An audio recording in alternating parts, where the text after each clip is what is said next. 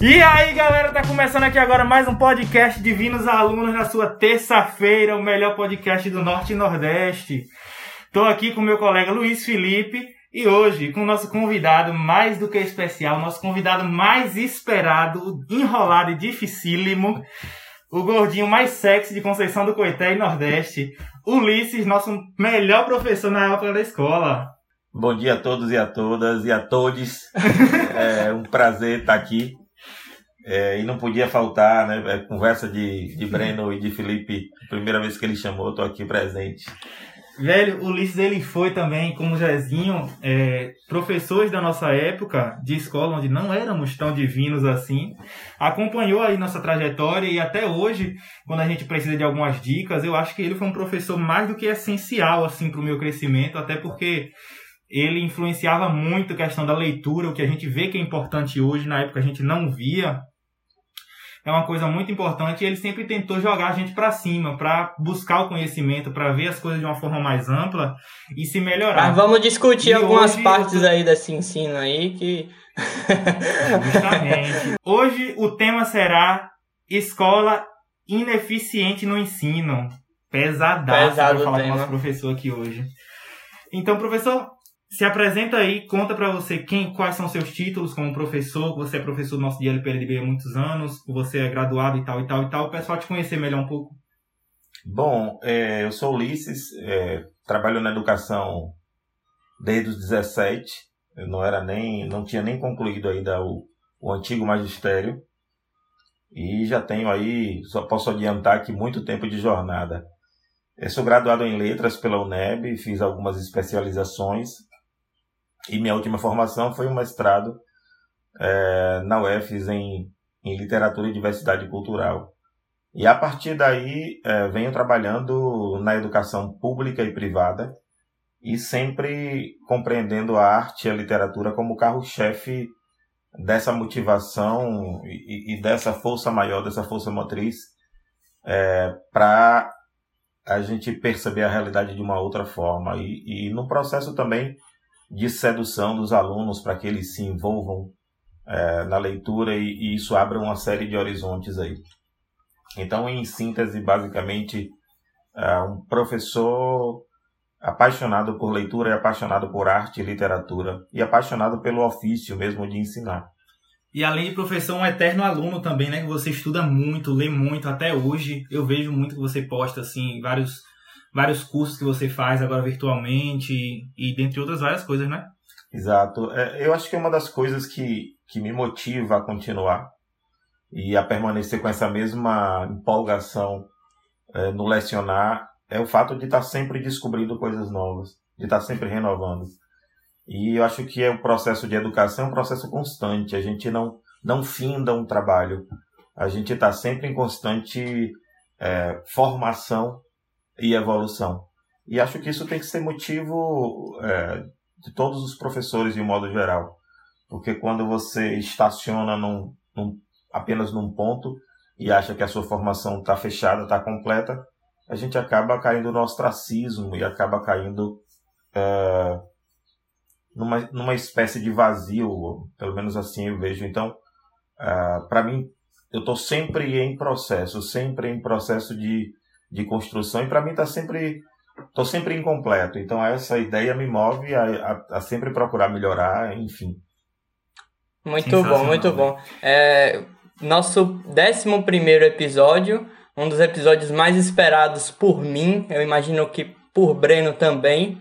Eu queria te perguntar uma coisa, Ulisses. Você imagina, você imaginava que na nossa época de que nem Zezinho disse, né? Diabos alunos. Quando a gente era diabos alunos, você esperava que a gente estaria assim tão envolvido nos dias de hoje, no futuro? Você esperava é, o que você esperava da gente assim quando olhava assim para Breno e Felipe? Breno e Felipe é dois vagabundos descarados.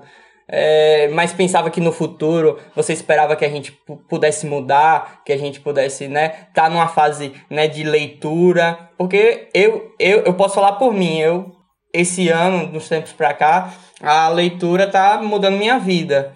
Eu tô gostando muito de ler e eu imagino que para Breno também seja isso. Então, o que é que você imaginava de nós quando a gente estava nessa, nessa fase? Felipe, é, eu sempre imaginava, eu sempre imagino na realidade dos alunos um, um grande potencial. Ó, só, só adiantar para vocês, eu tenho 21 anos de Divino Mestre. Nossa! Né, da escola privada em Conceição do Coité. Da escola pública eu tenho 17 anos é, no estado. E em todo esse processo a gente sempre pensa é, em passar o máximo de, de formação. Então a gente sempre esperava, eu sempre espero na realidade o melhor dos alunos. Uh, eu, eu tenho a, a experiência né, no, no, no, traquejo, no trabalho, no lecionar, que cada, cada aluno ele possui um tempo, né, um tempo de maturação. Então, uh, eu tive alunos, por exemplo, no ensino médio, que foram alunos assim muito dedicados, inteligentes na minha concepção todos são, mas extremamente dedicados e focados. Mas cada um tem o seu tempo, então vai ter o tempo de amadurecer. E graças a Deus e a um trabalho consistente, a maioria desses alunos uh, me, conseguiram amadurecer no tempo adequado, no tempo deles. Né? Então, dizer a vocês o que eu esperava de vocês, eu não sei dizer. Eu sei que, de um modo geral, com todos os alunos, a gente espera sempre o melhor. E sempre uh, tocando num ponto fundamental, que é uma educação voltada uh, não somente para a formação técnica e acadêmica, mas para uma formação humana, humanística, né? Uh, e essa formação humana, e, esse olhar o ser humano com, com condescendência, com carinho, com afeto, isso vocês já tinham. É, e os laços de amizade que a gente tinha e tem é, não, não são à toa, né? não são à toa. Então, é, é acredito sempre, Filpo, é, acredito sempre e sempre numa esperança e sempre fazendo o melhor que eu posso, a depender do contexto, né? É, esse contexto de pandemia, a gente continua fazendo o máximo que a gente pode para que se tenha uma mínima formação técnica e humanista também.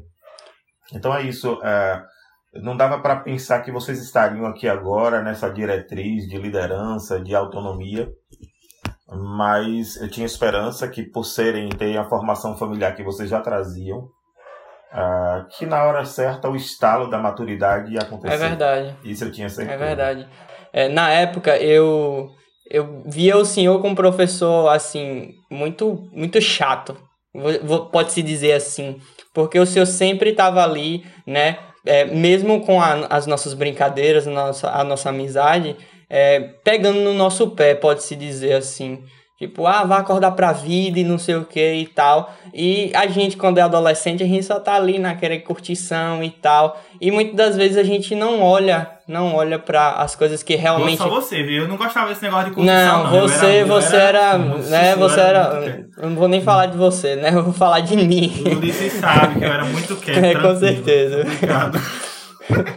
Mas. É, peraí, que eu me perdi no meu raciocínio. Mas é, eu vi o senhor como professor, assim, às vezes chato, porque é, tentava colocar na nossa cabeça coisas que a gente, né, não, não tinha ideia, não, ah, nunca vou precisar disso na minha vida, para que eu vou precisar ler. É, como é o Alto da Barca do Inferno, para que eu né? Então, é, sempre tentou, um professor que, como o Zezinho também, sempre tentou é, colocar alguma coisa na nossa cabeça e, e hoje, né, eu, eu, eu agradeço, agradeço por toda, entre aspas, chatice que o senhor teve com a gente.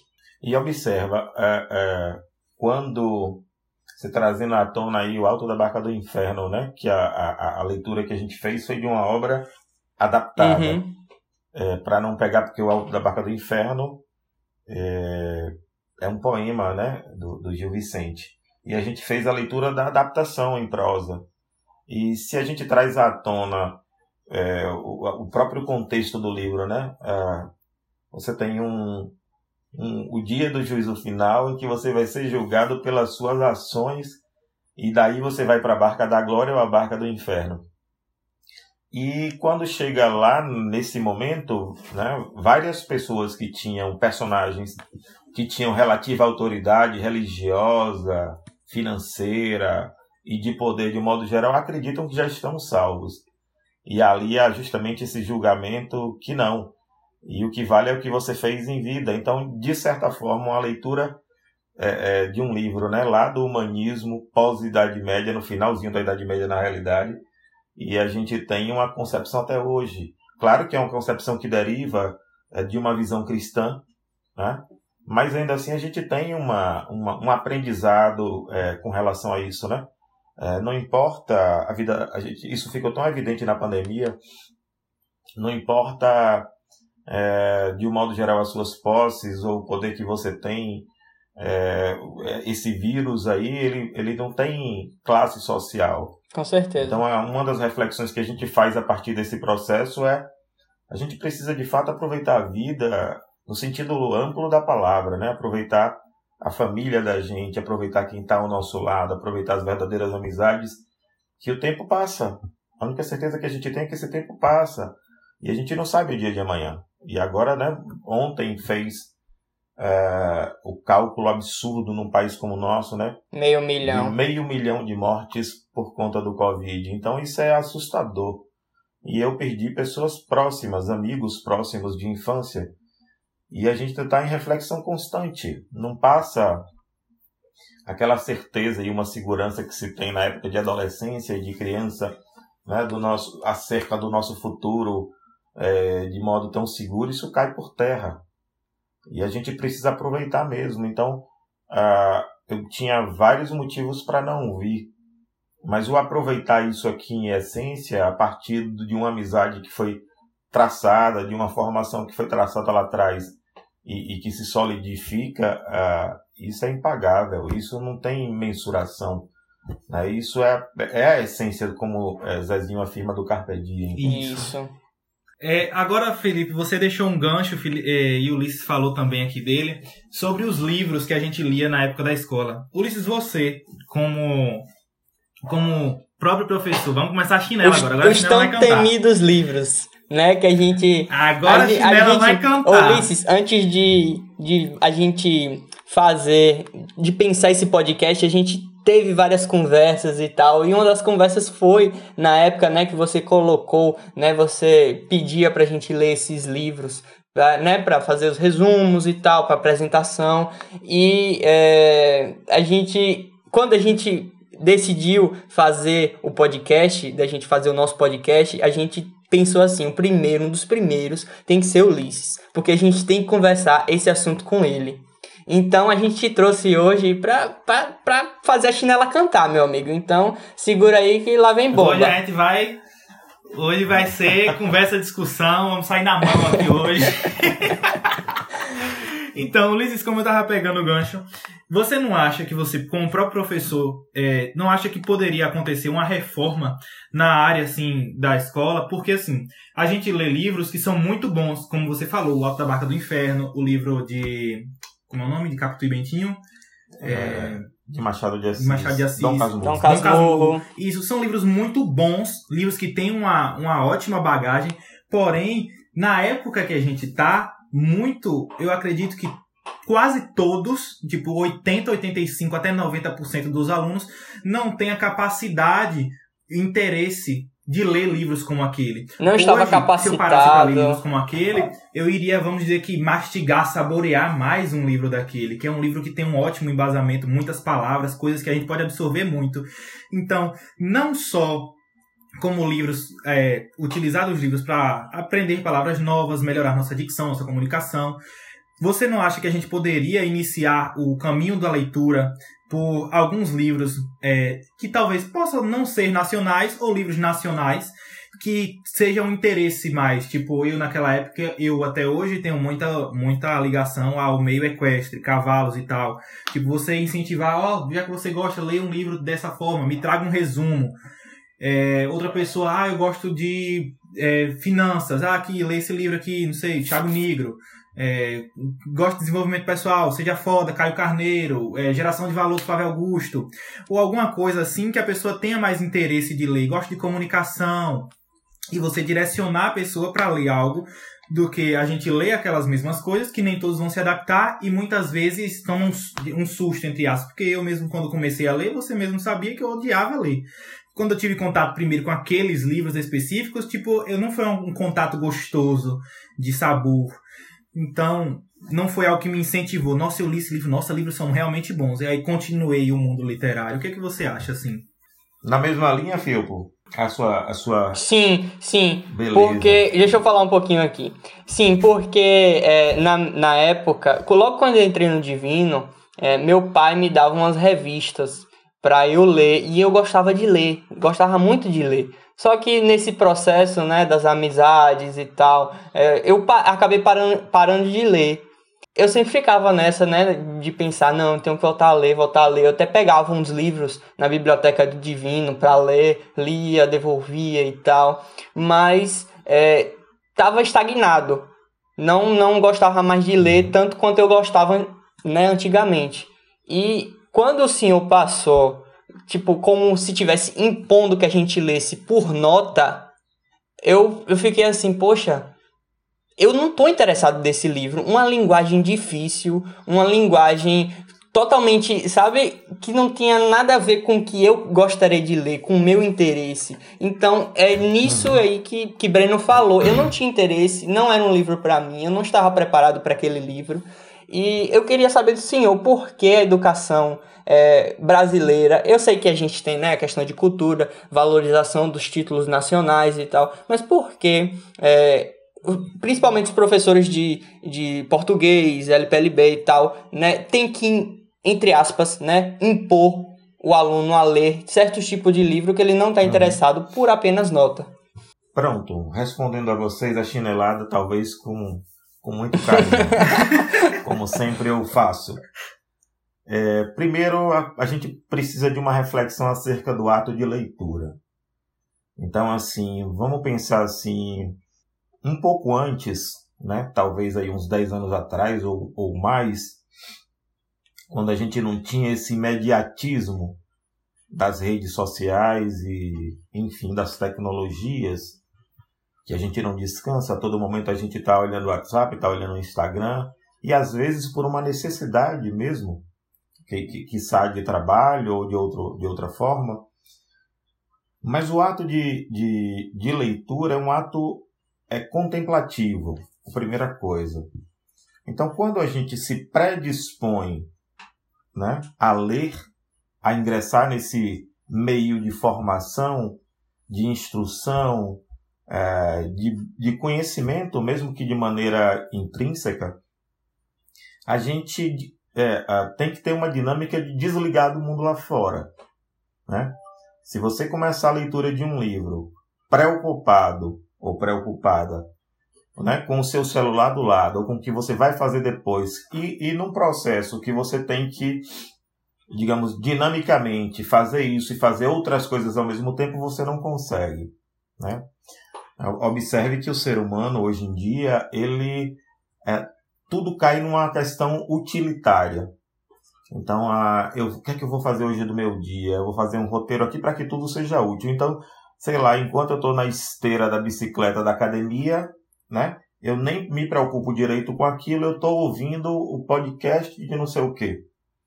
Então, me parece, uma leitura que eu tenho, é que a gente, de um modo geral, a gente não está aproveitando esses momentos da vida. A gente quer fazer tudo ao mesmo tempo. E o ato da leitura, conforme eu disse, é um ato contemplativo. Então, assim, é, Partindo do pressuposto é, da pergunta de vocês, dessas concepções de leitura, primeiro, uh, eu sou um professor de literatura, né? Eu não podia passar um livro para vocês, uh, sei lá, sobre comércio exterior, né? Sobre a vida sexual dos cavalos. Nada, isso eu não vou passar, entende? Eu sou um professor de literatura. Né? E como literatura, eu vou trazer, é, puxar a sardinha para o meu lado. Então, esse é um primeiro ponto, a, a seleção. Sobre o que a gente vai passar ou não enquanto escolha, isso é, perpassa a primeira coisa, um currículo. Né? Então, por exemplo, quando eu passava o Machado de Assis o Dom Casmurro, uh, basicamente no segundo ano, era para responder algumas questões práticas de uma escola literária que a gente estava vendo. Então, seria a prova cabal, da, o, o atestado daquela escola literária e como era aquilo ali. E uma outra coisa, é, meninos, quando você lê um livro, a gente tem que se, é, vamos dizer assim, se desvestir, né? Se despir, melhor dizendo. A gente tem que se despir é, desse, dessa nossa concepção contemporânea. A concepção contemporânea e essa visão atual de mundo, a gente vai no processo de interpretação. Mas a primeira coisa que a gente tem que pensar, por exemplo, o Machado de Assis. Qual era a época dele? Século XIX. Por que é que os livros dele são tão descritivistas? Ora, um Brasil daquela época, Rio de Janeiro daquela época, sem meios de comunicação é, televisivo, de imagem, né?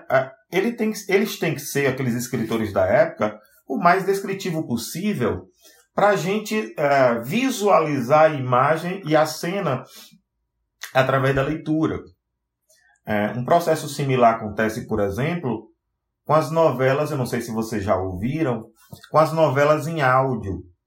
Né? Tem, é, é, é, e, e, as narrativas em áudio, que a nível é, de Brasil vieram antes das telenovelas.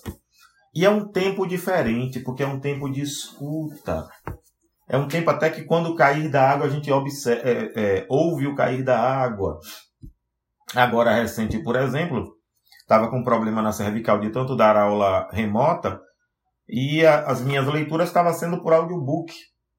E é uma outra, é muito mais lento. Eu leio mais rápido do que é narrado ali. Mas se eu quisesse acompanhar, então tinha que ir naquele mesmo traquejo. Então, eu, eu uh, sobre essa escolha e seleção, a gente faz sempre na medida do possível. Vou dar um exemplo aqui. É, certamente a fase de vocês não permitia absorver tanto. Mas, por exemplo, a gente tem um livro do Rinaldo de Fernandes que se chama Capitu Mandou Flores. Nesse livro, qual é a dinâmica do livro? Tem um conto de Machado de Assis e três contos contemporâneos, atuais. E nesses contos contemporâneos, a gente chama de contos espelho, porque foi o livro feito é, em homenagem aos 100 anos de Machado de Assis. E cada conto espelho tem uma relação com o mesmo conto, com o conto original de Machado. Por exemplo, tem um conto de Machado de Assis chamado Pai contra Mãe, né? que fala ali no início dos horrores da escravidão, né? É, dos aparelhos que eram utilizados, utilizados na escravidão, isso na cidade. E a gente tem três contos de escritores contemporâneos com a linguagem nossa que tem a ver com o, o, o conto de Machado de Assis. o cerne desse conto de Machado de Assis, O Pai contra a Mãe, é que ao final, né, no desfecho, uh, o pai só não vai perder o filho se ele conseguir arrumar dinheiro, senão o filho vai para uma espécie de orfanato que é chamado de a Roda dos Enjeitados. E ali a roda dos enjeitados era o sinônimo que o filho ia né, se perder, né, ser maltratado, enfim. E ao final ele consegue pegar uma escrava, ele é caçador de escravos, e a escrava está grávida e ela implora, porque se ela devolvê-lo para o antigo dono, ela vai ser espancada e vai perder o filho. Daí o nome do conto, pai contra mãe. Mas ele pensa, é o meu filho e o filho dela, o que é que eu vou escolher? Daí pai contra mãe. Nossa, velho, é muito Então a primeira coisa que a gente pega num negócio desse é, é você se põe no lugar dele e a gente fica, caramba, é uma questão universal. O Machado, justamente, ele não é datado. Não é datado no sentido, ele não fica no, no, só numa concepção local. Qualquer pessoa de qualquer lugar do mundo que lê esse conto a, a, vai adentrar numa questão é difícil de se resolver. Uma escolha filosófica. Uma escolha filosófica, da escolha exatamente. Que, independente da escolha que ele faça, para sempre será o algoz na sua vida. Exatamente. E aí você tem mais três contos que dialogam com esse. Tem o Outro Pai contra a Mãe, né? É, do Aleilton Fonseca. Tem Pai contra a Mãe, que é o mesmo nome. E o último, salvo engano, é de Tércia Montenegro, Filho contra Pai. Esse último conto, esses três são contos atuais, para mim é o mais forte dos que dialoga com de Machado. Filho contra pai. Uma vida normal, pai e mãe, entre aspas, né? Essa concepção de normal hoje em dia está é, é, essa concepção do que a gente normatiza e coloca como normal. Mas enfim, uma família tradicional do século XIX, né? Pai, mãe e um filho. E o pai vai embora. E o pai vai embora e era o único provedor da família. Uh, a mãe não tem condição de cuidar, o filho joga, é jogado para o orfanato. E esse filho lá sofre os diabos, uh, desde violência sexual, violência né, física, psicológica, enfim. E aí é, ele passa por tudo isso, né, acaba ainda assim conseguindo é, superar algumas dores, acaba concluindo uma universidade, a mãe falece, e, e, o final do conto é assim: ele vai num, na casa do pai, que ele descobre onde está, já idoso, pega o pai, leva para um asilo e paga para esse adiantado humano para o pai ser cuidado. Aí a gente pensa que é uma, um ato de perdão. E quando a gente. O finalzinho do desfecho mesmo, ele chama um segurança lá, cochicha e dá um dinheiro à parte disso. Bata nele todos os dias e diga a ele, de preferência onde não deixam marcas. E diga no ouvido dele, quem, te, quem mandou isso foi quem é, veio do orfanato Santo Antônio do Buraco. Então, não, daí a ideia do, do, do final do conto, filho contra pai. Então não há um Nossa. perdão. É, não há um Mas, perdão propriamente do filho. Enquanto no primeiro o pai salva o filho, e nos outros dois o pai salva o filho, em detrimento do filho da mãe, nesse o pai não salva, e aí uma sucessão de, de eventos, de eventualidades, de ações, uh, e o filho vai se vingar. Então, quando a gente observa, olha a didática feita. Eu começo com, os, com, com o conto de Machado, que é o primeiro, que é provocador. Uh, tem alunos que leem isso com a disciplina, tem alunos que nem percebem o que estão lendo. Só né? lendo. Né? E tem alunos que nem liam, esses se enquadram vocês na época. né? E tem. E aí depois eles vão para os contos é, espelho. Caramba, quando eles fazem essa inter-relação, é uma descoberta incrível. Né? Uh, então, assim, o processo, Filpo, ele é feito cotidianamente nessa, nesse mesclar, vamos dizer assim, de uma literatura contemporânea, não só de Brasil, né? Mas de mundo também. É, por exemplo, quando a gente traz o autor da Barca do Inferno, é um escritor português. Quando eu trago os contos de Miyakoto, é um escritor moçambicano. Isso. E por aí vai. Então o processo se dá sempre numa mescla é, de literatura contemporânea, seja ela brasileira ou estrangeira, é, com a literatura do período que a gente precisa estudar, é, porque está no currículo escolar. E porque também são escritores grandiosos quando você consegue uh, ver além das aparências, ver além de uma leitura é, panorâmica. Você pega, por exemplo, o Memórias Póstumas de Brás Cubas, que eu trabalhei recente com os meninos, e o debate sobre esse livro foi punk. Foi de lenhar, porque a primeira coisa que quando você pega no prólogo do livro, ali na epígrafe de dedicatória, que sempre tem uma dedicatória no livro, normalmente se tem. E ele diz: Dedico aos vermes que primeiro roeu as minhas carnes essas memórias póstumas. Você diz: caralho, o que é isso? O cara, todo mundo dedica o, o, o livro a alguém, ele dedica aos é vermes é que primeiro roeu as carnes dele. E olha o título do livro, só o título a gente teria que se debruçar sobre. Memórias Póstumas de Brás Cubas. Então aqui, olha só, se você faz um livro de memórias através de um narrador ah, é, personagem ou narrador observador, mas num tempo psicológico, que é o tempo da lembrança, uhum. já é problemático, porque o tempo da lembrança envolve a ideia da memória. E a memória da gente, ela é falha, ela é esparsa e inventa. Ela é inventiva. Às vezes você acredita que de fato aconteceu aquilo. E não foi. E aí você pega as memórias processo de lembrança de um morto. Então, o, o autor do livro, estou uh, falando quando o livro assume, que é o, o Brás Cubas, ele diz: Eu não sou um autor que morreu. Eu não sou um autor, não era um autor e morreu. Eu não sou um, defunto, um autor defunto, eu sou um defunto autor. Eu sou um cara que depois que morreu, depois que morreu, é que vai contar a história da tua vida. Então, quem está contando a história da tua vida é um morto. Olha que fantástico a, a, o enigma da, da trama. Um morto que vai contar a história. E, e o primeiro capítulo, como aconteceu a, o óbito, né? o enterro, ele sendo levado para o cemitério por cinco ou seis amigos, chovendo, um tomando cachaça. E na hora H de ser enterrado, do caixão descer, ele, é, um, um desses amigos, faz uma dedicatória. Aí ele disse: amizade é tudo, né? E também aquelas apólices que eu deixei para ele. Olha a ironia, né?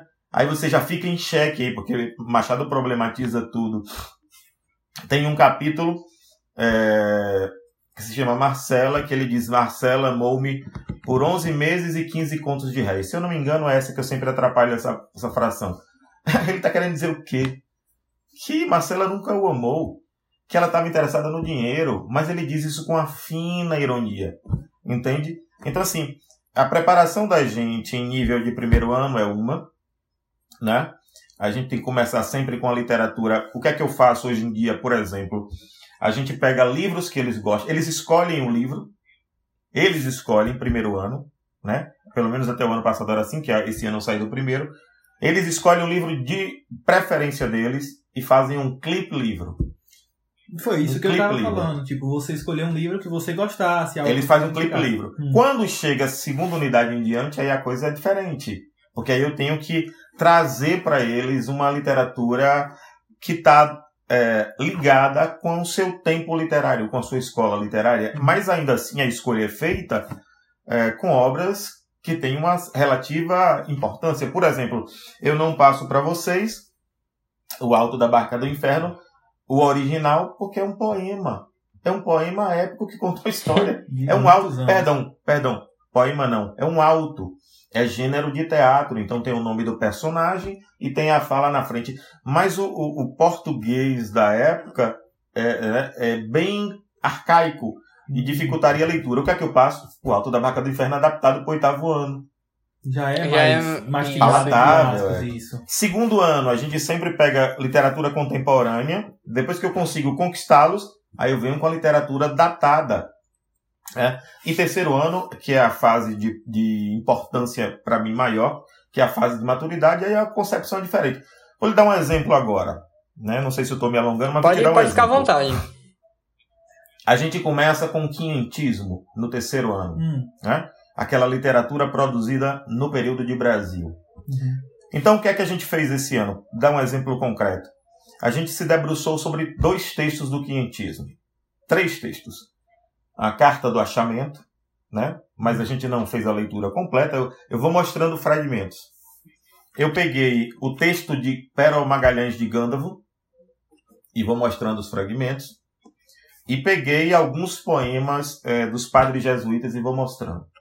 Então, mais do que uma concepção literária, né, ali propriamente dita, o que eu quero mostrar para uns alunos do terceiro ano que normalmente têm uma maturidade maior é que nesses textos é o olhar do europeu acerca dos indígenas. Quais indígenas?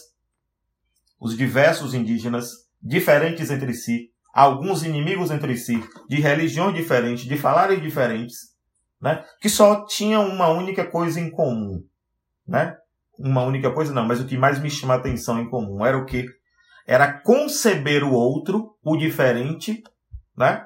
depois de um processo de, é, de relativa amizade, com condescendência. Ele compreendia a visão do outro como ser diferente. Depois de um processo de, claro, de aclimatação. Uh, dito isso, o que é que eu faço depois? Eu pego, uh, recente saiu na Rede Globo, um, um mesmo sendo da Rede Globo, né, um, um documentário chamado Falas da Terra, como se fossem agora os indígenas contando a história deles. Tem juíza, tem médica, cirurgiã cardíaca. Indígena. Indígena. Tem uh, youtuber, tem DJ, e que moram na cidade, mas que tem uma ligação ainda muito grande com os seus valores ancestrais. Com suas próprias raízes, entre aspas. Com as raízes. Então agora eu estou dando a voz para esse povo. Né? Em seguida, a gente leu Ailton Krenak, né? que é da, da, da, da tribo dos Krenak, e é um escritor de literatura fantástico. Né? O cara agora tem dois livros é, lançados, agora não, 19 e 20. O primeiro dele, 19, é, para Ideias para Adiar o Fim do Mundo. Então, assim, é, é, a gente desconstrói uma visão, ou seja, agora é uma visão contada a partir de, um outro, de uma outra perspectiva dos indígenas. E a primeira coisa que ele fala nesse livro é que ele foi convidado quando fizer, né, nos anos em, em 2000, que fez é, 500 anos do, do achamento do Brasil, é, e ele disse: o que é que eu tenho que fazer em Portugal? Comemorar com eles tudo que a gente vem tentando é, é, manter, porque a gente vem tentando sobreviver até então, de 500 anos para cá. Agora, 521 anos. E a ideia surge a partir daí. E ele traz uma concepção uh, de mundo uh, integrado. A natureza não está para me servir.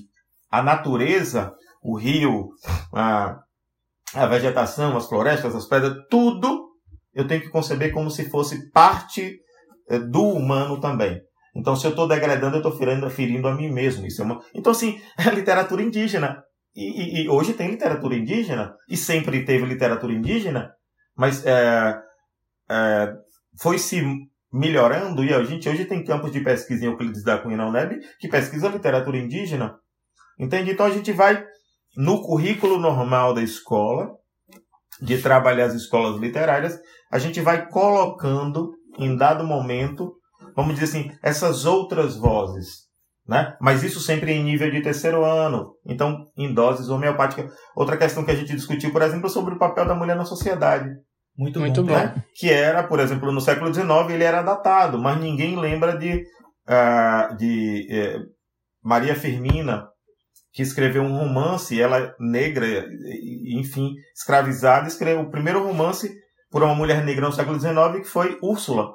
Um livro que era até esquecido. A gente trabalha algumas coisas desse romance. Então, é, agora depende se você está com se você está com foco, né, muito aluado, você não vai perceber isso. Eu tenho alunos hoje no, é, na, na, no tanto na pública como na particular que a maturidade dele já vem muito cedo, né? É, mas tem alunos que têm o seu tempo de maturação, entende? É, e sem falar que o sinceramente, o que a gente tem aí no mercado editorial, que é um mercado muito lucrativo, né? Você pega aí 80% de porcaria. Tem uns tempos né? pra cá tá lucrando é, demais. Você, é, isso. Você, por exemplo, não encontra.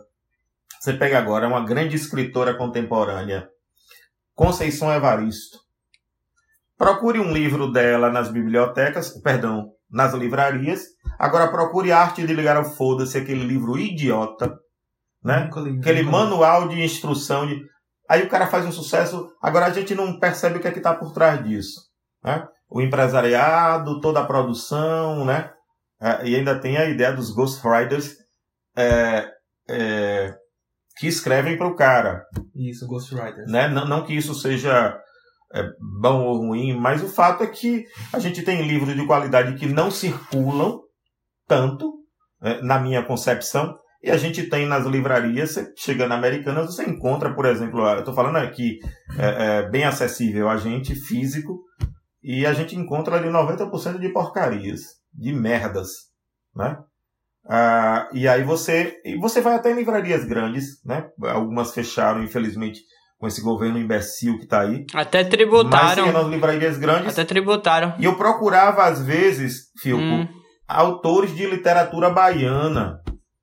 E a gente encontrava só o Jorge Amado, o, João Ubaldo Ribeiro, né? E um ou outro perdido. Caramba, mas o cara agora, por exemplo, Antônio Torres, nascido aqui no Junco, hoje cidade de Sátiro Dias, mora hoje no Rio de Janeiro. Uh, e eh, já faz parte até da Academia Brasileira de Letras, você não, quase você não encontra o livro do cara Entende? Então, assim, o mercado editorial é, um, é uma pulha, né?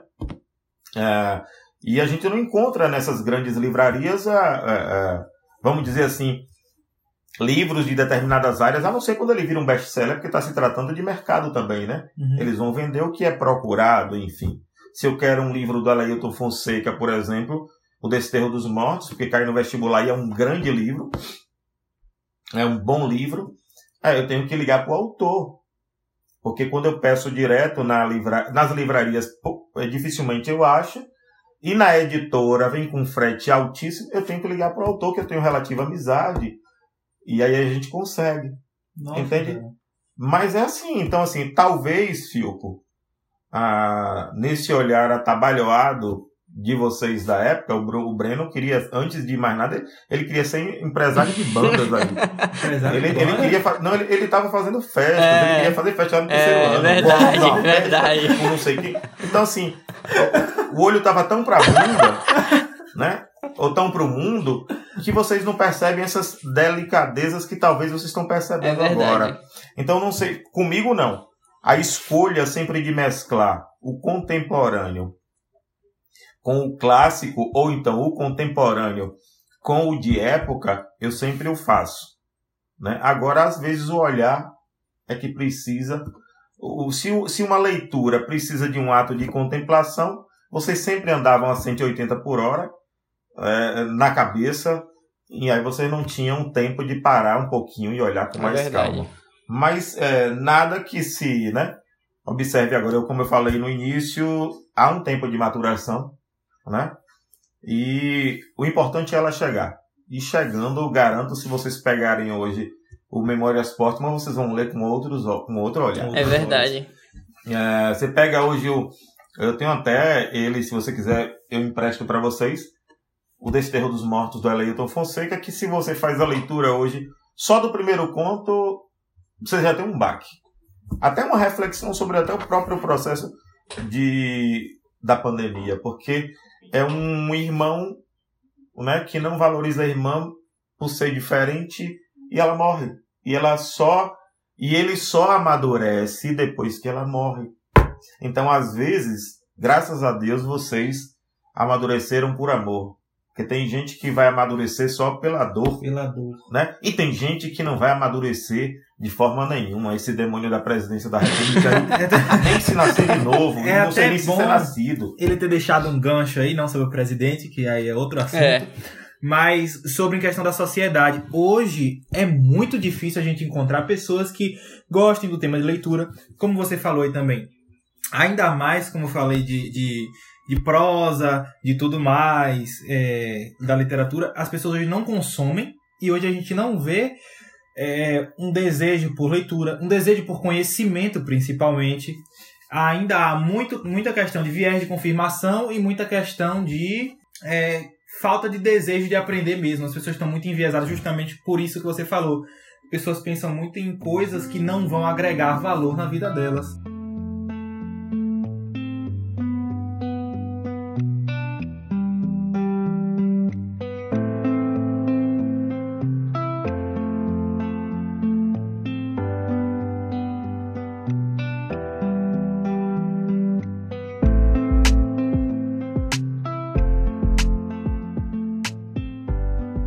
Historinha rápida para vocês. Prometo ser breve agora. E, antes disso, eu tenho uma biblioteca em minha casa e, e algumas pessoas que. eu, eu sei se a pessoa tem afinidade ou não com a leitura quando ela chega lá. Não é porque ela pede livro emprestado, não. É, porque também não vou emprestar, depende da pessoa, né? É, mas assim, ela, a primeira coisa de uma pessoa que não. É, eu, eu tenho, caramba, quase 3 mil livros. Nossa! É, é livro, viu, filho? É livro, e, é bagagem, pessoa, viu, pai? E uma pessoa chega lá, quando uma pessoa não tem afinidade com a leitura, a primeira coisa que ela diz é assim: Já leu tudo? é verdade, é verdade. Primeira coisa, é incrível. Aí eu já, eu já tô anotando assim nos risquinhos quantas pessoas, né? Quantos idiotas. Quantos, quantos estão na sua lista negra? É, é, não, não. Cuidado com essas, com essas palavras assim. É, mas, mas contar uma historinha para vocês. Prometo ser rápido. Pode ficar à vontade. E aí, reforça para mim a ideia da arte e da literatura. Algumas pessoas conhecem essa historinha, mas eu, quando cheguei em Conceição do Coité, em 1998, é, o início foi bem difícil de adaptação, enfim. Agora as adaptações são muito mais rápidas, né? Mas é difícil e eu lembro que às vezes minha mãe mandava. Eu não trabalhava, trabalhava quando estava em Cansanção. Minha mãe me dava algum dinheiro e eu ia no banco tirar, né, no Bradesco. E sempre no Bradesco, inclusive voltou agora, né? Voltaram, infelizmente, um índice de pedintes, né? É, devido a essa, essa questão financeira, essa crise de Brasil é, potencializada pela pandemia. Mas sempre tinham pedintes no Bradesco nesse período e eu entrava, não via. Para mim, ali estavam como adereços do banco. Né? E certa vez veio um grupo de Feira de Santana da UFES de declamação e aí, incríveis declamadores, mas assim, num ritmo diferente. E eles declamaram um poema que, porra, me pegou de cheio. É, eu tô xingando aqui porque normalmente eu xingo. Pode eu, ficar eu à acho que aqui a gente tem licença Aqui poética não tem. para. Aqui temos a vontade. É, aqui Bom. não tem, a gente não bota o E aí não. eles declamaram Clóvis de Barros Filho É. disse que em uma palestra ele nunca falou tanto caralho como em uma daquelas palestras. Aí ele, eles declamaram o bicho de Manuel Bandeira, né? Vi ontem um bicho na imundície do pátio, catando comida entre os detritos, e quando encontrava alguma coisa, não olhava, não cheirava, engolia com voracidade. O bicho não era um cão, não era um gato, o bicho, meu Deus, era um homem. Rapaz, naquele momento eu disse: caramba, o bicho é um homem. Aí a gente começa a perceber, eu fui começar a perceber a, é, é, a quantidade, uma reflexão de pessoas que passam necessidade. É, é, depois eu vi um documentário sobre pessoas que passam necessidade no lixão. Tem um documentário fantástico, salvo, salvo engano, de 89, chamado Ilha das Flores. É, de pessoas que, que comem lixo depois que o lixo não serve para os porcos. É, mas aí eu vim mais próximo e eu digo, caramba, todos os dias eu vejo isso e ao mesmo tempo eu estou tão automatizado que eu não vejo. É verdade. Então olha que coisa incrível que a literatura e a arte fizeram. É, às vezes a gente está tão engessado com o nosso cotidiano, com o nosso contexto, e está tão automatizado ali que a gente não percebe algumas De tanto coisas. a gente vê, já se torna né? E normal, vem- né? Exato. E a gente, e aí vem, mesmo você vendo documentário, você vendo na televisão, telejornalismo, mas parece que virou tão comum que a gente acaba normatizando. Aí vem um, um negócio desse, me dá um tapa na cara e diz assim: acorde, acorde. Aí você pega o conto de Alailton Fonseca, você disse: caramba, eu tenho irmãos, eu- será que eu estou valorizando a minha família como eu devo? Ou se eu vou valorizar assim como Dindinho, Pedro, que é o personagem do conto, quando eu perder? Sabe? Então, é- é a arte e a literatura, para mim, essa é como diz o, o, o Ferreira Goulart, é a mentira que faz com que eu enxergue a realidade. Né? É mesmo ah, o Fernando Pessoa e o Ferreira Goulart criam um, algo parecido. Ah, eu gosto da arte e da literatura porque somente a vida não me basta. Isso é muito Forte. forte. Então, é, a arte e a literatura me ligam muito ao, ao, à essência do humano que nessa sociedade atual, monetária, capitalista ao extremo, a gente acaba se desumanizando. Que é preciso chegar uma pandemia, caramba, para que eu tenha um certo despertar e observar o meu entorno. E ainda tem gente que, inclusive, nem com a pandemia consegue É, acordar. É verdade. Então, é, é, eu acho isso incrível. Mas isso só é possível quando você tem a, a sua maturidade, o seu tempo exato de você entender isso, como vocês estão tendo agora. Né? É, então é fantástico isso. Isso me motiva a, continuar lecionando, me motiva, tenho um sentido na vida. né? Tem um poema do José Inácio Vieira de Melo, alagoano, mas que mora na Bahia, que ele diz assim, a metáfora da pedra é eu atiro uma pedra em tua cabeça para que ela, para que ela cresça em dor, para que ela doendo assim você atire em outras pedras em outras cabeças. E eu, é, aí tem um finalzinho que não vale, a, é, não vou dizer aqui, é, mas a ideia é essa. É, eu acho que o que me move é atirar pedras nas cabeças, metaforicamente falando, porque com a dor, já dizia até o, o Arthur Schopenhauer, somente a dor é positiva, que com a cabeça em dor, das duas, uma. Ou você fica paralisado mesmo, ou você acorda. Observe como a gente cresce nos momentos de dor. Nos momentos de tranquilidade, a gente permanece normalmente estável. Né? Então, é, essas dores, agora sim, se você não estiver preparado para sentir essa dor e crescer com essa dor, né, vai ficar um pouco estagnado. Então, é, acho que era só questão de tempo de maturidade. É, respondendo mais diretamente a pergunta, é, isso tem vários textos que a gente tem que estar preparado para, né? Mas é, você tem que fazer o seu trabalho ainda insistindo, achando que é, hora ou outra, né? Essa dor apareça metaforicamente simbólica, positiva, e vocês comecem a observar o mundo ah, como o Neo da Matrix, depois que foi desperto, que tomou a pílula certa, né? Que agora ele começa a enxergar o mundo numa outra perspectiva. Então, assim, é, é, eu só acho que sou privilegiado é, de ter alunos que que conseguem entender cedo ou tarde, mas conseguem absorver um pouco disso e de ter uma profissão que eu possa me dedicar ao humano desse jeito. Isso me motiva e me entusiasma e me faz seguir adiante sempre. Muito, muito bom. É, Ulisses, assim, a gente já, já normalmente prolonga um pouquinho mais aqui do nosso horário, mas com você aqui a gente. A gente pode estender bastante é aí. A sua prosa. Essa conversa aqui é sensacional. Breno, eu tô nostálgico, velho. Questão... Eu tô nostálgico pra. Não, cara, Nossa, você tá velho. doido. Eu tô aqui eu tô aqui... cadeira que nem como se eu tivesse. Se eu tivesse com um caderno aqui. Com certeza. Nossa, eu tô aqui nostálgico coisa, lembrando das suas aulas, Ulisses. Nossa. Nossa, daqui a pouco eu tiro uma prova aqui no meu bolso aqui. Pescada. é, veja, Ulisses, como eu falei sobre essa questão da literatura, agora é uma coisa que se, nossos, se nossos não, nossos outros professores vão ver, eles vão querer brigar com você, mas todo mundo lá no Divino já briga contigo mesmo. já é normal. A controvérsia.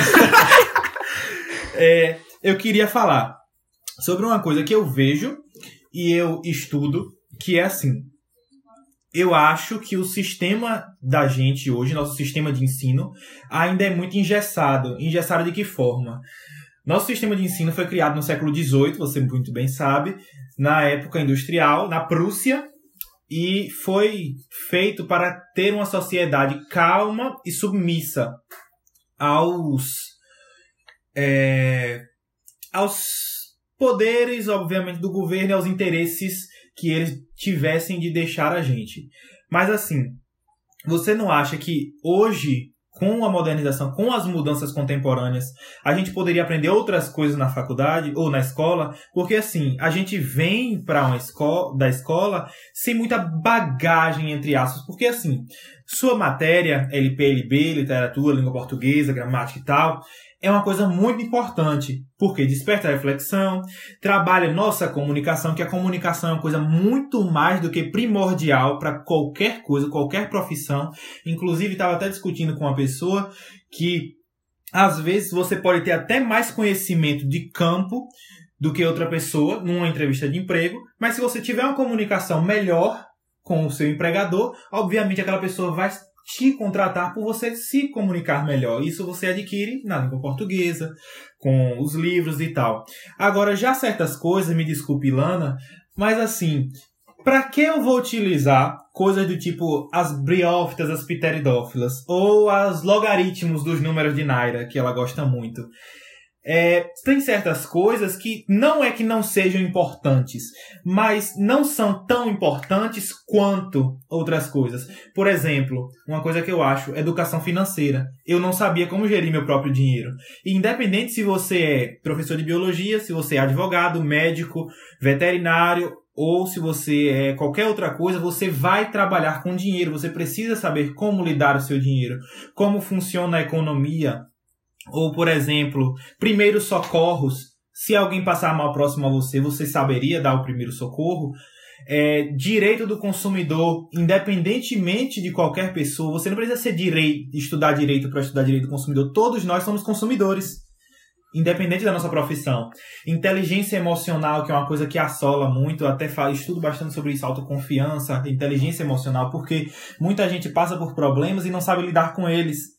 Porque as emoções, nós não podemos suprimi-las, como muitos pensam mas a gente pode saber o que fazer após aquela reação. Como você falou, é, quando a gente recebe uma pedrada, ou a gente acorda, ou a gente fica estagnado. Então, às vezes, quando a gente recebe uma carga muito forte de emoção, em algum sentido, como você falou no conto ali, que ele perdeu a irmã, e só ali, a partir que ele perdeu a irmã, ele teve, a partir daquela emoção, um sentimento de mudança.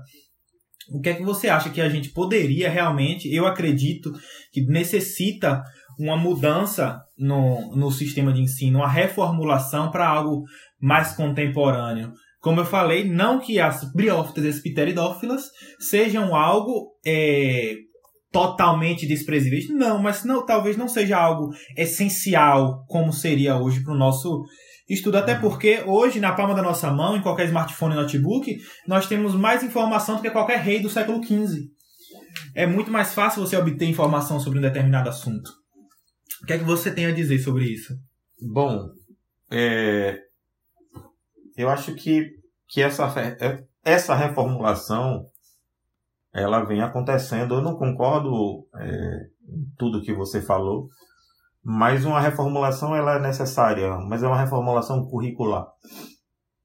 É, o nosso currículo ele ainda é um tanto engessado, né? E a gente teve agora agora, quando eu digo agora, é recente, a nova BNCC. É, a gente tem a nível de Bahia é, o documento Bahia, né, o documento curricular baiano, que, que propõe uma mudança no currículo. E ano passado, boa parte das cidades da Bahia, com auxílio da Undime é, e da UFBA, passaram por um processo de reformulação curricular dos municípios. É, o que é que isso vai trazer de concreto para a gente? Eu vou, dar, vou lhe dar um exemplo, porque no seu colégio estadual ele era piloto é, nessa mudança de currículo. Então a gente, a mudança é assim, algumas disciplinas perdem um pouco, um pouco da carga horária e a gente passa a ter disciplinas optativas. Então você tem um currículo base, com disciplinas obrigatórias, porque precisam ser obrigatórias, e você precisa ter, por esse novo currículo, o que a gente chama de itinerários formadores, que são as optativas. E nessas optativas, a, a comunidade que vai escolher, nós temos uma, um leque, uma lista muito grande, e aí se junta a comunidade estudantil, né, os estudantes num processo de verificação do que é que eles querem, do que é que eles acham. A gente vê com pais é, né, é, também a opinião deles sobre isso e a gente observa o entorno. Normalmente a perspectiva desse aluno com, ligado às vezes ao mercado de trabalho, sem perder de vista a formação humana, né? E aí tudo isso é levado em consideração.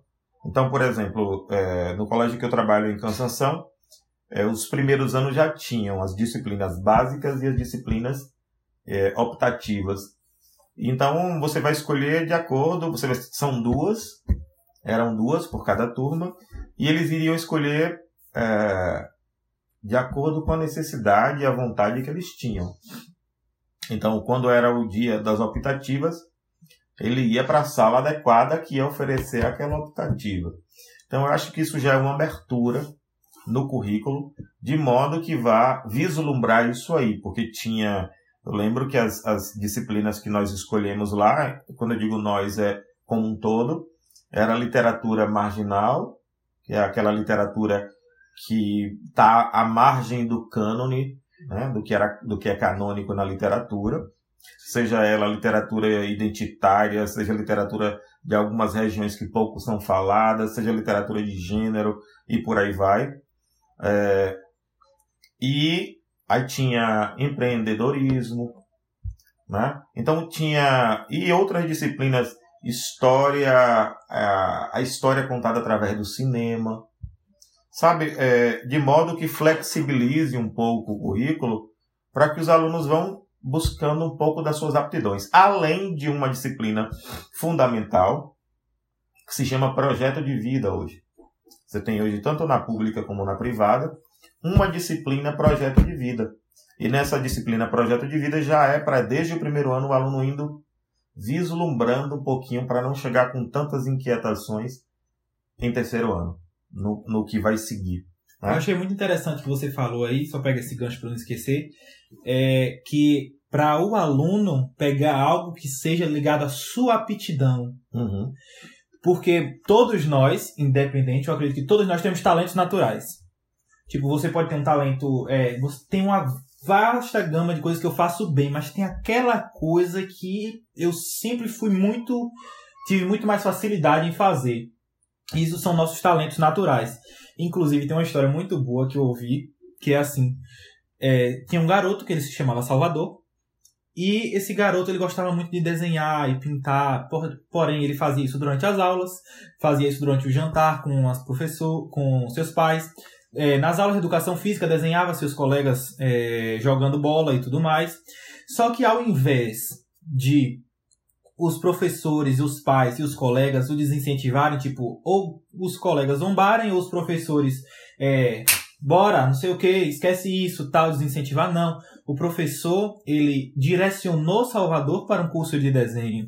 Os uhum. pais de Salvador compraram materiais melhores para que ele desenhasse e pagaram o curso de desenho.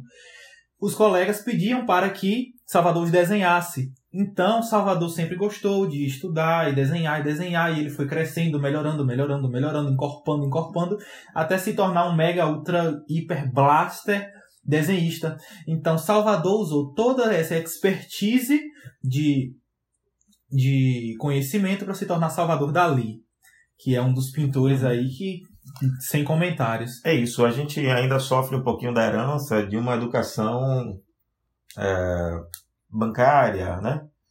É, mas desde os anos é, pós-ditadura, ou até antes um pouco, que a gente vem buscando uma educação pautada na ótica freiriana de Paulo Freire, uma educação que emancipe, né? uma educação emancipadora e que você seja capaz de, de a partir de, desse ingresso nessa educação, você é, é, tenha liberdade é, de não ser, de você conseguir vislumbrar outras, outras percepções e outras óticas e não ser tão controlado por um sistema engessado que a gente tem. Isso, como eu falei. Mas, mas saindo em defesa um pouquinho dos meus colegas, eu aprendi isso. Aprendi isso com os meus colegas no Divino. E, sobretudo, num evento que a gente faz, que é o Café Filosófico Literário. Então, à medida que o tempo estava passando, a gente, eu vinha tentando agregar outras áreas do conhecimento no café. Não forçadamente. Né? Eu e Zezinho sempre a gente tenta trazer para o café a partir de um tema, mas a gente tenta agregar a turma. Então, o ano passado, é incrível uma mesa que teve com Naira e Paulinho. Paulinho, professor de artes. Paulinho, professor de artes, e Naira, professora de matemática. As outras mesas foram incrivelmente boas. É, e, e, a gente tem, tem um hall de, de, de convidados, inclusive tanto da casa como fora da casa, assim, de muita qualidade. Ah, e a gente. E, e, olha que coisa incrível. Como poderia caber num só sistema matemática e arte? Mas o tema do Café Filosófico Literário no passado surgiu a partir de uma conversa informal entre justamente Naira e, e Paulinho e Zezinho. Mas basicamente, Naira explicando uma funcionalidade uh, é, tem uma espécie de desenho, ela vai saber falar com mais propriedade, inclusive, é, que Paulinho mostrou a ela e ela disse que aquilo ali se encaixava numa, numa espécie de, de funcionalidade ou função matemática. E, e, e, observe a capacidade, né? Naira, por exemplo, ela, quando a gente conversa, por isso que eu sempre converso com ela e sempre trago na medida do possível para o nosso café, Uh, ela tem uma concepção e, e, ela afirmou isso quando a gente perguntou e botou ela numa série de perguntas, enfim. a, a matemática é mais bonita, segundo Naira, se, se observa na graduação. É uma matemática que você consegue explicar tudo que está ao seu redor. Ali, você está vendo uma, um formato ali, isso, aquilo ali. É, não uma matemática somente abstrata. Né? Porque você sabe que, de um modo geral, é, há bem pouco tempo atrás, o divino é um diferencial nisso, mas as escolas tinham uma preparação muito grande só focadas no vestibular. Uhum. E você, além de seguir a grade curricular, porque aquele assunto estava no currículo, e aquele assunto tem que seguir, tem que ser dado, e era um preparatório para os vestibulares. E os vestibulares cobravam isso. Então, era uma educação muito, ah, vamos dizer assim, utilitária. Né? E hoje em dia, com a democratização do ingresso das pessoas na universidade, vai chegar um ponto que é, não vai ser mérito da escola, não vai ser assim, ah, você fazer propaganda da sua escola porque você aprovou X nos vestibulares. Porque a coisa está muito democratizada. Democratizou no sentido de ingresso, assim, com a vinda de universidades particulares, com maior, maiores vagas nas universidades públicas, com os programas de ingresso do aluno nas universidades, enfim. Coisa que com o governo atual vem sendo é, cortado, degringolado, enfim. Né? Mas é, é, elas com certeza explicariam para você, para vocês, é, tanto a matemática como a biologia, além daquele formato ali concebido em sala. É porque naquela agonia de sala, a toque de caixa que a gente, né, tem que cumprir o conteúdo, você tem que terminar, já vai começar o outro, já terminou o livro, né? Porque uhum. é, senão a gente não dá conta também é, do material todo. Mas é, são incrivelmente, para mim, as, as, disciplinas de modo geral são incrivelmente, incrivelmente necessárias, né? É, para a gente compreender a vida até de uma outra forma também. Não, não tenho essa disciplina, ah, é mais importante do que tal, não. Eu tenho, na verdade, é, é é, vamos dizer assim, uma lacuna de algumas disciplinas que eu, que eu não tive no ensino médio. Porque depois, quando você entrar na universidade, você vai seguir a sua área. Mas algumas disciplinas que eu não tive uma boa base, que me atrapalhou um bocado no processo aí. E mesmo disciplinas que aparentemente não me serviriam. Né? E até de compreensão do mundo. Quando eu vejo Saulo, por exemplo, dar uma aula de química num, num, projeto mais aberto, como a gente já trouxe ele, a Química da Vida, é, no Café Filosófico Literário, ele diz que a, a, química se dá a cada momento que a gente respira. Então, estava é, é, falando sobre questões amorosas, ele disse, no processo de, de quando você tem uma, uma atração, um, e tais, tais hormônios, eles vêm à tona por isso, por isso, numa explicação e a gente percebe que o mundo, a, a química está em todo o processo. Assim, então, assim, todas as disciplinas eu, eu, eu tenho uma relevância. Eu acho que o, que o aluno pode buscar mais é questionar às vezes assim, mas isso eu tenho que aprender porque né, vai servir para uma série de fatores. Mas vamos trazer isso para o mundo real. Como é que isso acontece? Então acho que falta um pouquinho do, do aluno dar uma indagada nesse processo. Assim. Mas as disciplinas são igualmente iguais é, de importância. Com relação ao currículo, está vindo uma flexibilização aí que, que eu acho que é interessante demais, porque você pode não esquecer das bases, das disciplinas básicas, mas você pode é, é, ingressar naquelas optativas é, que te deem mais satisfação e você comece a né, aquilo que você acredita que tem potencialidade você seguir. Muito, Muito bom. bom. Questão polêmica. Muito bom, Ulisses. Vestibular, que ele falou aqui. Albert Einstein fala que nós não podemos medir a capacidade de um peixe de subir numa árvore, senão o peixe se, torna, se sentirá um fracassado pelo resto da vida. Você acha que, em torno disso, do, pre, do preparação para o vestibular, você acha que o nosso vestibular avalia todos os concorrentes de forma igual? Não. É primeiro que eu sou contra. É, eu parto de uma concepção é bem maior que o vestibular, na verdade, é um, um, um impedimento para você seguir a carreira que você almeja. Né? Aí agora que coloca aquelas palminhas, aê! É, então, assim, é, eu ainda, ainda almejo viver num tempo em que as pessoas, assim que terminem o seu, os seus respectivos cursos é, de ensino médio eles sigam para a carreira que eles almejam. Né? E essas carreiras sejam pautadas principalmente numa escolha eh, do seu potencial e não somente como é hoje, é, é, voltada ao mercado financeiro. Né? Por exemplo, os cursos de medicina, claro que tem muita gente, né? eu tenho muitos alunos que, que passaram no curso de medicina é, e que são vivenciavam aquilo muito antes, né? tinham aptidão para isso. Mas se a gente pegar de um modo geral, né, tem um percentual muito alto que vai porque é uma carreira que assim que você conclua, vai ter uma resposta financeira rápida e satisfatória, digamos assim, nos níveis de Brasil. Mas eu, eu almejo um, um, ainda um país que, que a gente possa ingressar na nossa universidade e na universidade de sua escolha. Como é que você iria escolher a universidade pelo seu curso? Quem sabe aquele professor que você sonha em trabalhar, que é um pesquisador de uma área que você quer, enfim, é, e você possa seguir lá, né? Infelizmente, é, a nível de Brasil, a gente não tem a quantidade de, de universidades que abarquem toda essa, essa, essa conjuntura aí de alunos que estão saindo do ensino médio e de pessoas que, que almejam seguir um curso superior. E isso é fruto de um, de um processo é, de não valorização da universidade, que historicamente o Brasil tem. Se a gente observar, por exemplo, quando eu fazia a universidade, faculdade aqui em Coité, de letras na UNEB, eu lembro que a gente foi em um congresso e eu perguntei a um professor, além da Universidade Federal da Bahia, que outra universidade federal teria aqui no Brasil, perdão, na Bahia.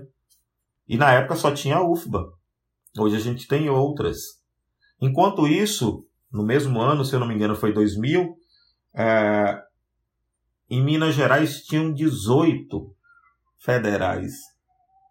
Hoje, eu não sei se a gente chega de federais no, na Bahia, não sei se chegam a 10, acredito que não. Então, assim, uh, se a gente observar o mapa do Brasil, primeiro que as universidades estão uh, distribuídas em regiões que economicamente são privilegiadas no país, né?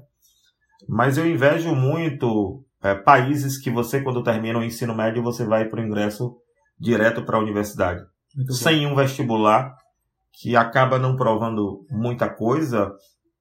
É, é você quando se preparar para o vestibular, você está se preparando para uma prova, é, se adequando, inclusive, para as armadilhas, né, de pegadinhas de questões. Você está se adequando para aquela prova. É tanto que quando a gente vai estudar para uma outro, para um outro vestibular de uma outra instituição, a gente tem que se preparar de acordo com o que é exigido, enfim. Então, a, não, eu particularmente sou contra o vestibular, ah, mas desde que, claro, a gente tenha mais universidades no Brasil, de preferência universidades públicas, né? É, e que essas universidades sejam de fato valorizadas e não só com com é, valorizadas no sentido de know-how, mas valorizadas, obviamente, também no sentido de, de dar condições para que essa universidade funcione, né? E o que a gente está percebendo agora, sobretudo, são cortes das verbas para a educação, para as universidades. Tem universidade que não vai conseguir manter o sistema de bolsas, tem algumas que mal vão conseguir pagar suas contas de, de despesas básicas, de energia, de água. Então, isso é um sucateamento da universidade pública. E se você observar, a universidade pública brasileira é responsável pela maior, mais de 90% de toda a pesquisa do Brasil. E não estou dizendo com isso que as universidades particulares sejam ruins, não. Né? Tem universidades particulares que são excepcionais. Mas, tradicionalmente, é, aquela que mais investe em, em pesquisa, né? é a universidade pública, até porque tem mais recurso para isso, enfim. Tem mais recurso, entre aspas, né? É, é para isso. Disponível mas, para isso, não Disponível para isso. Mas, particularmente, eu sou contra o vestibular, não prova nada, a não ser que você está adaptado para fazer aquele tipo de prova naquele momento, que, inclusive, se você estiver psicologicamente abatido ou abalado por algum motivo, você não faz bem. Enfim. Né? Então não prova, vestibular não prova coisa nenhuma. A verdade prova é um sistema de amplia um sistema de desigualdade que a gente já tem no Brasil. Né, de não investimento na educação, de não investimento em universidades, enfim. Verdade. Felipe? Verdade. Ulisses, eu tô, sabe, nostálgico aqui, cara. Eu tô, tô adorando ouvir o senhor falar. É, muito obrigado. Acho que tudo, tudo ficou claro na minha mente, é, em questão das, das indagações que eu tinha na minha mente em relação a esse assunto. É, como o senhor falou no início, a gente tem que olhar por outros olhos, com o olhar também da maturidade porque eu não olhava, eu não tinha esse, esse olhar do professor de ter a sua grade né, de ensino. Não é uma questão de, de imposição, porque eu achava né, que, é, que é uma imposição, mas com o senhor falando aí, eu olhei com outros olhos e eu percebi que realmente é verdade tudo isso aí. E eu agradeço por fazer a gente olhar mais uma vez por outro, por, por, por outro lado, né? É, tô, tô, muito, tô muito feliz de fazer esse podcast com o senhor. É, antes de finalizar, só para quebrar o gelo aqui. O cantor Pablo, o senhor continua ouvindo? Da época que o senhor. muito boa! Rapaz, é, sinceramente, sinceramente, ouvindo nada. nada. Com aquela voz ridícula, desafinadíssima ele poderia muito bem utilizar para é, vender alguma coisa, mas para cantar ele é uma negação, um fiasco. Eu só vou explicar a turma. Pra, pra contra... Grande é, fã de Pablo, para quem não é, sabe. Pra quem não sabe, o professor Ulisses é um grande fã do cantor Pablo, né, das suas sofrências. Então, se você encontrar o Ulisses na rua, cante uma música de Pablo, entregue é. um CD a, a pra ele. CD pra ele. É. Salva, Senhor, essa alma. para contrabalançar aí essa. É... Eu achei que engasguei, viu? De emoção. Ai, meu Deus. Pra contrabalançar essa. essa esse engodo aí. que foi colocado, é, saudar que ontem foi aniversário de um grande compositor brasileiro, que foi Chico Buarque. Fenômeno. Compositor, é, cantor, é, escritor, inclusive tem um livro mais novo dele que é excelente também, embora eu tenha o meu de minha predileção, é, mas incrível. E ontem é, comemorou nos atos contra esse desgoverno, esse repúdio, esse, esse inominável que está na presidência da República. Mas eu gostaria também de agradecer a vocês. É, primeiro, é um veículo de comunicação importante, a gente aprendeu isso, nós professores, a grande maioria aprendemos isso a forceps, porque a tecnologia tem que ser a nossa aliada e eu tenho feito aulas de podcast também é, para a escola pública, não só podcast, mas com videoconferência, com debates direcionados, enfim. Então isso só favorece a, o processo de, de, de, vamos dizer assim, potencialidades que o professor pode ter para a conquista é, do aluno e para a efetivação do processo de ensino e aprendizagem, é, mas ainda sentindo muita falta e saudade do contato olho a olho, né, do contato presencial, do abraço fraterno, do sorriso e do brilho no olhar quando você consegue descobrir e vislumbrar alguma coisa fantástica. E a gente descobre isso junto juntos é, tanto professor como alunos né. É um aprendizado que que não é de via de mão única, a gente vai caminhando e crescendo de mãos dadas aí. Então agradecer, é um prazer estar com vocês. Prazer é nosso. Uh, né, com esse olhar bem mais maduro, eu já vinha conversando com o Breno há algum tempo sobre essas questões que, que o mundo da leitura nos proporciona. E quando vocês precisarem de, outra, de outro momento, eu vou estar aqui também. Tamo junto. Um abraço a todos. Depois com um assunto que vai dar confusão, tiro porrada e bomba. Mas para quem tá com, mas para quem tá impressionado aí achando que é só isso aí que ele falou de o olho brilhar, o abraço fraterno do aluno, ele esqueceu de falar a parte que ele xinga o aluno, joga o apagador, é. ou que ele dá um não. tapa mesmo pro aluno ficar esperto, é porque Não, mas aí nesse nesse processo aí já é mais diferente, porque é, aqueles alunos que a gente tem maior proximidade, né? É. E tem abertura para tal, claro é que você tem uma uma liberdade de dar um puxão de orelha até físico, né? É. Mas isso perpassa Romário de... que o diga, pobre de Romário. Minha, minha orelha tá ardendo um, até perpassa hoje. de um afeto mútuo. É, eu não vou fazer isso com quem não permita. Tem determinado aluno que já mantém um distanciamento técnico, digamos assim. Mas esses dois fuleiros que, estão aqui, a gente tinha uma, uma, pessoa séria, uma afeição maior. Né? Ai, ai, muito bom, muito bom. Última pergunta do podcast. Ulisses, onde é que eu consigo comprar uma camisa dessa com bola? Não, essa camisa você tá enganado aqui. Pra quem não sabe, ele usa uma tá, bola assim tá na frente enganado. da barriga, não sei onde é que vem tá, essas camisas com Você bola. tá enganado que eu tô fazendo natação e academia agora, então... Ei, ah, cara, fitness, é. Projeto Mas Tanquinho vem aí. Você não, tá vendo aí, você não olhou a, a, camisa direito, é uma camisa, uma camisa que traz um verso de Pablo Neruda, que era um poeta chileno. Muito bom. A camisa, é, a camisa, a camisa é colorida, cor sim, cor não? Não. A camisa é preta mesmo. Preta, básica. Detalhes com... laranja. Ai, ai. Mas muito bom, agora teremos um anão bombado como professor. e, galera, esse foi nosso tema de hoje, foi nossa conversa com o nosso ilustríssimo professor, que é incrível estar com esse cara sempre que a gente pode. Ele é muito enrolado, a gente já marcou uns três cafés, mas ele nunca pode, o cara é muito ocupado. Como diz, ele tá no chicote aí do, trabalho como professor do estado, mas é sempre muito bom ter ele por perto. E esse foi o tema de hoje, esse foi nosso conhecimento com esse cara fenomenal. E teremos próximos podcasts, traremos ele aqui novamente para falar sobre assuntos que vai dar mais confusão do que esse aqui mesmo. e valeu, galera, muito obrigado. Até o próximo episódio. Tchau! Valeu, galera!